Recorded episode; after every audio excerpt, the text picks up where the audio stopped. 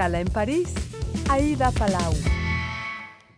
Bienvenidos a todos a este programa de Radio Francia Internacional y France 24.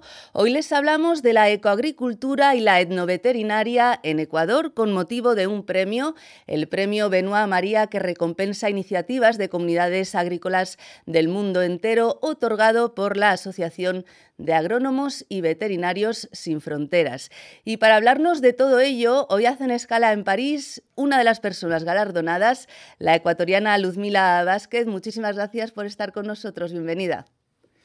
Muchas gracias a ustedes por este espacio. Y también está con nosotros eh, Frédéric Capolán, que es director de esta asociación. Bienvenido y muchísimas gracias. Buenos días y muchas gracias. Bueno, esta asociación de agrónomos y veterinarios sin fronteras trabaja desde hace mucho tiempo con, con comunidades indígenas de todo el mundo.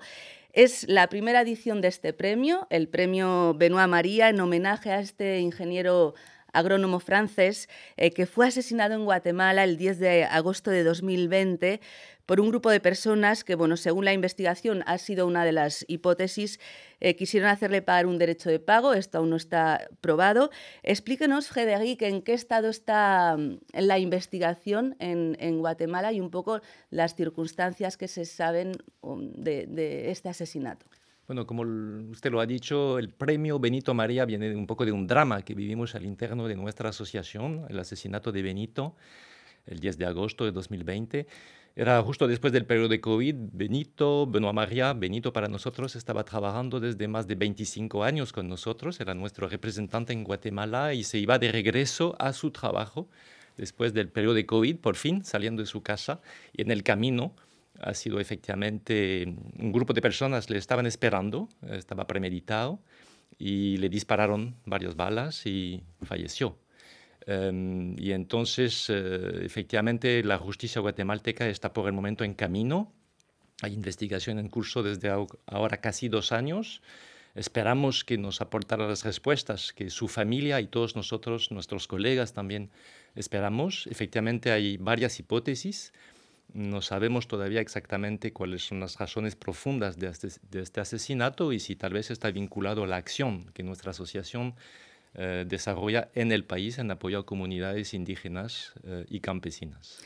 Y justamente para rendirle homenaje ¿no? a, a, Benoit María, a Benito María, se ha creado este premio, que creo que es bianual, ¿no? se va a otorgar cada dos años. Y en esta primera edición se han premiado tres organizaciones, una en Madagascar, otra en Togo y otra en Ecuador. Eh, que se ha llevado ese primer premio. Se trata de Ayu Curicancha en Ibarra, en el norte del país, eh, por un espacio de comercialización directa entre agricultores y consumidores que se llama Plaza de la Vida o Plaza de Oro, Luzmila Vázquez, que ha viajado especialmente a Francia para, para recibir este premio. Explíquenos qué es esa Plaza de la Vida o del Oro, porque en Quichua me explicaba antes qué quiere decir oro. Eh, bueno, es, eh, nuestro espacio se llama Curicancha, que, eh, que proviene de dos vocablos quichuas, curi, que es oro, y cancha, que es espacio, planicie, realmente el espacio donde nosotros estamos. Si vamos literalmente, este espacio debería de ser la Plaza de, Plaza de Oro.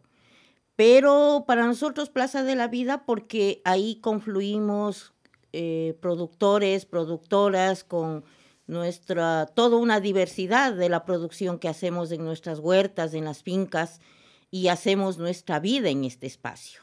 Ahí es donde eh, comercializamos de manera directa, hacemos trueque y por ello Plaza de la Vida. Y entre otras cosas, mazorcas, ¿no? Que usted ha traído hoy eh, Dentro de toda la diversidad que tenemos en, los, en las huertas o en las fincas, eh, tenemos nuestra base, que es, es, el maíz, que es la base alimentaria de toda una, una generación, ¿no? De mm. todos nuestros abuelos, una alimentación básica.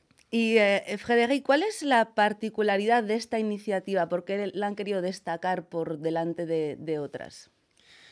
porque para nosotros es un perfecto ejemplo de lo que también defendemos como asociación, es decir, una agricultura respetuosa del medio ambiente Y ustedes en Ecuador, Curicancha, eh, son un grupo de familias pioneras en agroecología, en etnoveterinaria y al mismo tiempo sabemos que para vivir de la agroecología hay que comercializar también y sensibilizar al consumidor urbano de consumir productos buenos, sanos, también para su propia salud.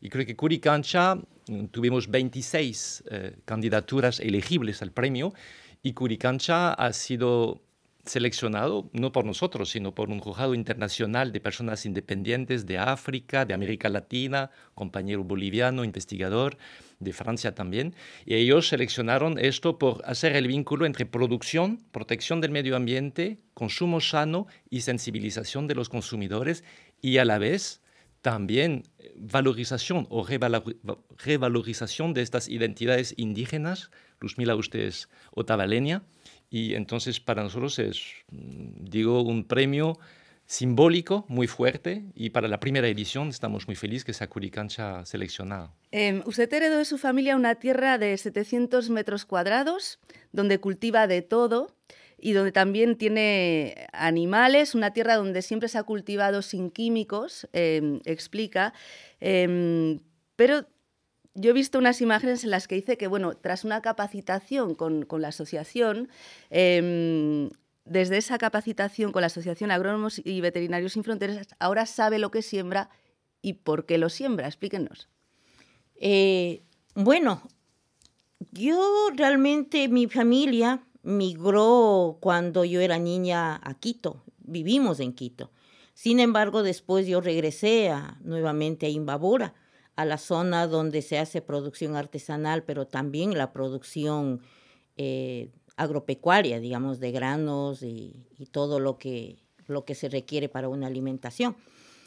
Entonces, eh, bueno, finalmente yo tengo un espacio en el que igual voy sembrando de todo. Tengo este, hortalizas, verduras, maíz, eh, plantas medicinales, plantas frutales nativas, plantas frutales eh, que normalmente eh, se comercializan en los mercados también. entonces, claro, para mí es, es ahora trabajar de manera más consciente, sabiendo por qué y para qué lo hago. En primera instancia, porque es una alimentación sana que voy produciendo para mi familia, porque de alguna manera eh, yo me enfermé, tuve dificultades incluso de salud y las plantas medicinales fueron las que me ayudaron para curar y no así la medicina occidental. Me hicieron un tratamiento de más de dos años, pero fue vano el, todo ese gasto que se hizo.